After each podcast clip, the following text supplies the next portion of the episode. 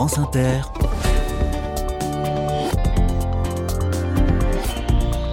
Dorothée Barba. Bonjour à toutes, bonjour à tous. Nous passons la semaine dans le Périgord sur les traces du jeu des 1000 euros que vous retrouvez à Lascaux dans un petit quart d'heure. Et aujourd'hui, dans les carnets de l'opéra, démocratiser l'art lyrique, accompagner vers l'opéra des publics qui n'iraient pas spontanément. L'intention est louable. Encore faut-il que ce soit efficace. Eh bien, voici un exemple qui fait un carton. L'Abopéra, c'est un spectacle qui mélange des amateurs et des professionnels, avec une exigence très professionnelle pour le coup, et qui depuis deux ans fait salle comble à Boulazac, en Dordogne, en banlieue de Périgueux. On en parle avec la chef d'orchestre, invitée unique du jour, car ce L'Abopéra est un gros coup de cœur. Soyez les bienvenus. Carnet de campagne, le journal des solutions. Bonjour Chloé Mézi. Bonjour. Vous êtes chef d'orchestre, c'est vous qui portez ce projet Labopéra avec l'association La Fabrique Opéra. Comment est-ce que vous présentez ce projet à quelqu'un qui n'en a jamais entendu parler? Eh bien, c'est simple, on va d'abord partir des statistiques en expliquant que 4% des Français vont à l'opéra. Euh, 4%, c'est peu. Et à l'intérieur même de ces 4%, euh, c'est 53% d'abonnés, ce qui veut dire grosso modo que le commun des mortels ne va pas à l'opéra. Et donc, quand on interroge en fait euh, la population pour savoir pourquoi n'allez-vous pas à l'opéra, en fait, on retrouve les mêmes items, on retrouve les mêmes réponses. Euh, ce n'est pas pour moi parce que je n'appartiens pas à une catégorie socio-professionnelle qui peut me permettre en fait d'aller régulièrement au spectacle lyrique. Donc, sous-entendu, ça coûte trop cher, mais sous-entendu également euh, la question de l'érudition. Il faudrait, dans l'imaginaire collectif, être particulièrement érudit et mélomane pour aller à l'opéra. Alors que je le rappelle, l'opéra est au départ un art extrêmement populaire. Et puis, euh, la tranche d'âge aussi. Euh, les jeunes ne se voient pas en fait aller à l'opéra parce que dans leur imaginaire collectif, c'est un art qui concerne principalement en fait nos petites têtes blanches. et donc l'idée en fait du concept Lab Opéra ici développé donc en Dordogne, le Lab Opéra Périgord Dordogne, c'est de partir de la jeunesse. C'est donc pour démocratiser l'opéra, c'est de faire coopérer dans ce projet des élèves, euh, des apprentis, des étudiants post-bac sur la conception et à la réalisation des éléments de mise en scène. Le décor, les costumes, maquillage, coiffure. Ensuite, tout le reste du projet est professionnel. Donc, les solistes qui sont sur scène, les musiciens de l'orchestre sont également professionnels, euh, l'équipe artistique et technique, bien évidemment. Euh, et on, on a l'idée, effectivement, qu'en mêlant nos amateurs et des artistes professionnels, on va atteindre l'excellence artistique. Voilà, on mélange des amateurs et des professionnels pour démocratiser. Et je le disais, ce qui est impressionnant, c'est que ça fait euh, salle comble depuis deux ans. Alors la saison 1 c'était Carmen, la saison 2 La Traviata, toujours à Boulazac. Et cette année, vous avez choisi ceci.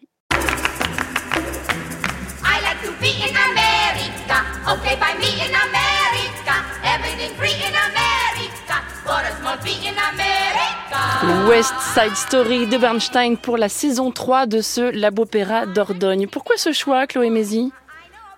Alors il y a plusieurs raisons à ce choix. Euh, la première, la première raison est assez drôle, on va dire. Donc, euh, Gersande Michel est une femme à la mise en scène. Moi-même, je suis une femme à la direction d'orchestre. Et en fait, on s'est dit qu'on en avait marre de voir mourir des femmes sur la scène. Carmen a été assassinée par Jean Traviata, donc Violetta, euh, est décédée d'une maladie pulmonaire et aussi d'un chagrin d'amour sur scène. Donc, on s'est dit qu'on en avait marre de voir des femmes mourir sur scène. Euh, L'autre euh, facette, effectivement, c'est le propos. On est dans une société de plus en plus polarisée et là, en fait, on, parle de deux populations en fait qui se font la guerre et au milieu de tout ça naît une histoire d'amour. Donc, on a été fortement interpellé par le sujet, par le propos. Euh, la troisième raison, c'est quand même c'est de toute beauté. C'est un c'est un chef-d'œuvre. D'ailleurs, je me dis, je disais en, en, plaisantant à mes collègues qu'après Carmen Traviata West Side Story, je pouvais mourir tranquille. et puis euh, le, la dernière raison, hein, qui est une raison, on va dire stratégique et de territoire, ce qui fait la force du projet, en fait, c'est la mobilisation de tout un territoire. Donc, mm. dans Carmen, on avait un cœur d'enfants qui était très conséquent. L'an dernier, euh, dans Traviata, on avait euh, de nouveau un orchestre de 70 musiciens, un chœur de 50 choristes, une dizaine de solistes professionnels, et on avait également des comédiens figurant sur scène. Et cette année, du coup, avec West Side Story, ça nous donne l'opportunité d'ouvrir à la danse. Donc de nouveau, on va avoir sur scène un orchestre de 60 musiciens, un chœur d'une cinquantaine de participants. Le chœur, il faut savoir, je l'ai pas dit dans l'introduction, mais c'est un chœur populaire. C'est, ce sont les agriculteurs, les commerçants, les enseignants, les retraités, les professions libérales en fait du territoire. Donc, ce sont nos périgourdins qui participent à ce chœur où ils sont encadrés chaque semaine euh, par un, un, professionnel, donc Jean-François Bullard, qui est artiste à l'Opéra de Limoges, qui vient du coup euh, encadrer ce chœur. Et donc là, avec West Side Story, on a la possibilité de s'adjoindre la participation de danseurs. Donc c'est une des raisons qui fait que ce projet me semblait euh, complètement approprié pour euh, pour un projet de territoire euh, du type Lab Opéra. C'est complètement fou ce projet, cette ampleur du mélange entre les pros et les amateurs. C'est ce qu'on vous dit souvent dans, dans le milieu de l'art lyrique? Oui, tout à fait. Alors, il y a plusieurs choses sur lesquelles on m'interpelle. C'est effectivement sur l'envergure du projet. Et moi-même, je vous avoue que quand j'ai structuré ce projet dans ma petite tête, dans mon dans mon bureau, parce que c'est un bébé Covid, hein, le projet de la ah, Opéra Périgord d'Ordogne. voilà, oui, effectivement, j'ai vécu cette période comme une résidence à la maison. Euh, je me projetais, mais je, je, je, je crois que la structuration du projet a dépassé en fait mes espérances. On est à peu près une fourmilière de 400 participants autour du projet Lab Opéra Périgord Dordogne. Et puis euh, l'autre partie euh, qui est, euh, on va dire, qui est complètement dingue, c'est d'arriver à un niveau d'exigence artistique professionnelle avec toute cette équipe-là. Hum. Les répétitions ont commencé, tout se passe bien?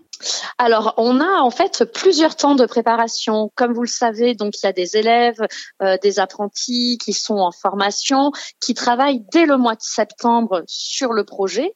Donc, le temps des amateurs et des élèves commence très tôt dans l'année, en septembre-octobre, et Ensuite arrive euh, l'ensemble des professionnels où on vit tous ensemble à partir du mois de mars en résidence sur la période de production. Les spectacles sont prévus les 6 et 7 avril 2024 au Palio. C'est une salle de, de Boulazac. C'est la plus grosse salle du département, je le précise, mais c'est tout de même une petite structure. Pour voir de l'opéra, normalement, quand on habite dans le coin, il faut aller à, à Limoges ou à Bordeaux, c'est ça? Alors, il y a deux possibilités, tout à fait. Soit aller à Limoges, qui se situe à 1h30, 1h45 depuis Périgueux Centre, et sinon, aller à Bordeaux, il mm. faut bien compter effectivement euh, de nouveau deux heures. En fait, en Dordogne, euh, les infrastructures sont un problème endémique du département. La population a des difficultés effectivement à se déplacer et donc d'aller à l'opéra. Donc forcément, ce projet trouve un public, trouve son public, puisque maintenant, nos petits périgourdins ont la possibilité, une fois dans l'année, d'aller voir presque euh, à la sortie de leur maison, en tout cas au pas de leur porte, un projet, euh, un projet d'art lyrique. J'ai lu dans la presse, Chloé Mézi, que vous parliez d'un opéra bio. Il faut m'expliquer. Ah ben oui, en fait, on est en circuit court. c'est du local, c'est du bio. C'est complètement euh, du local. Alors il se trouve donc moi je, suis chef d'orchestre et je comment dire je vadrouille avec mon sac à dos en tant que chef invité en France à l'étranger. La Dordogne, c'est mon territoire, le territoire dont je suis euh, native et donc mon territoire de cœur. Et on a une fête euh, traditionnelle annuelle qui s'appelle la Félibrie.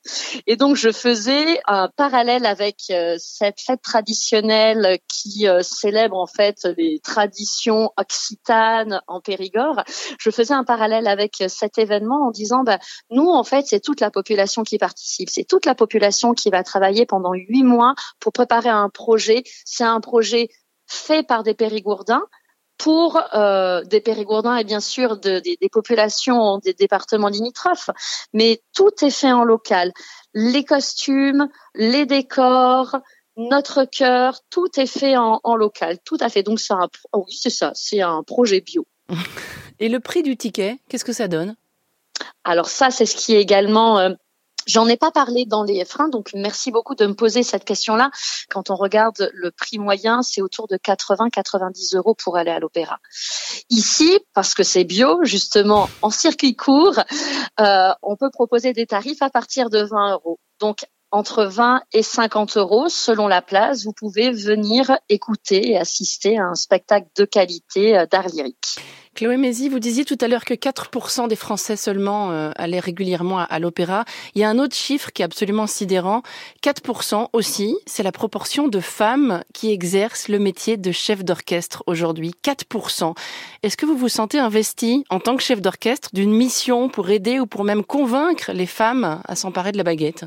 Tout à fait, je dirais que c'est assez récent. Euh, j'ai fait une bifurcation professionnelle avant de me donner euh, pleinement dans cette activité de direction d'orchestre. Euh, J'étais, alors ça me fait bizarre de le mettre maintenant à l'imparfait, mais je, pense que la page est complètement tournée. Je suis docteur en musique et musicologie et j'étais musicologue et j'ai ressenti le besoin de travailler la matière sonore, d'être au contact des humains et puis cette envie de monter mes propres projets. Quand j'ai pris cette décision, je pense très sincèrement que je n'avais pas conscience d'être une femme. Et donc je n'étais pas, euh, je, je, je, ne pensais pas encore, je, comment dire, je, n'avais pas conscience du terrain et de la faible proportion des femmes dans cette activité. Je me rends compte tous les jours à quel point j'ai cette chance immense de vivre de mon métier, d'être appelée régulièrement pour travailler avec des orchestres symphoniques professionnels en France et à l'étranger. Euh, en fait, quand vous êtes chef d'orchestre, je dirais que vous avez schématiquement trois casquettes. La première, c'est être directeur musical et ou artistique d'une structure. Donc là, on vous confie les rênes le temps d'un mandat auprès de tel orchestre professionnel qui est euh, financé principalement par des collectivités territoriales, l'État, le label Orchestre National, par exemple. Moi, j'ai cette grande chance du coup de vivre ce mandat, un mandat en fait de directrice artistique et musicale auprès de l'ensemble instrumental de la Mayenne, qui est un orchestre professionnel, mais finalement très très très très très peu de femmes euh, sont directrices musicales et ou artistiques. Je faisais il y a 15 jours une étude sur les 40 plus gros orchestres français. Sur cette étude, euh, j'ai euh, vu que huit hommes français étaient en responsabilité d'un orchestre et seulement trois femmes. Aucune d'entre elles n'est française. Donc ça veut dire que être femme chef d'orchestre et en plus française, c'est un vrai handicap en fait pour travailler dans ce milieu-là.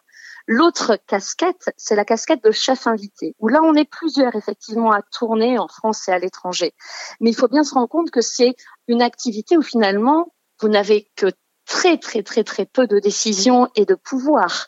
On ne décide pas du répertoire ou très peu, très peu aussi pour les solistes invités. On nous confie en fait une mission très courte, un peu comme un intérimaire, pour euh, venir diriger un orchestre. Donc j'ai aussi encore une fois la grande chance d'être aussi dans cette catégorie. Et puis toutes ces femmes qui ont des ambitions euh, de direction d'orchestre mais qui ne sont ni appelées comme chef invité ou à qui on ne confie pas un mandat comme directrice musicale, euh, quand elles en ont le courage, et certaines d'entre elles l'ont, et bravo, euh, vont constituer leur propre formation, j'ai envie de dire privée, associative, professionnelle.